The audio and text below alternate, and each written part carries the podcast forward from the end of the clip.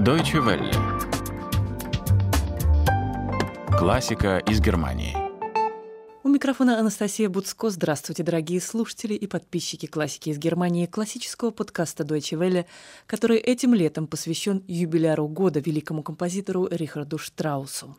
Одной из центральных глав в творчестве Штрауса являются его песни «Лидер», Первые 15 из общей сложности 220 песен, созданных на протяжении жизни, он написал еще ребенком. Пристрастие к этому жанру в более зрелые годы легко объяснить тем, что композитор был женат на прекрасной певице Паулине Штраус де Она. Штраус писал для жены и часто сам сопровождал ее во время концертов на фортепиано. К числу наиболее знаменитых песен относится «Завтра» Морган из раннего 1894 года цикла «Четыре песни», опус 27 седьмой. Настрой песни передает уже ее первая строка, и завтра снова засияет солнце. В нашем подкасте песня звучит в исполнении лауреатки конкурса «Новые голоса» Ной Штиман в Гютерсло Ольги Бессмертной. Ее сопровождает Фрина Цискина. Запись была сделана на Бетховенском фестивале в Бонне 7 октября 2012 года.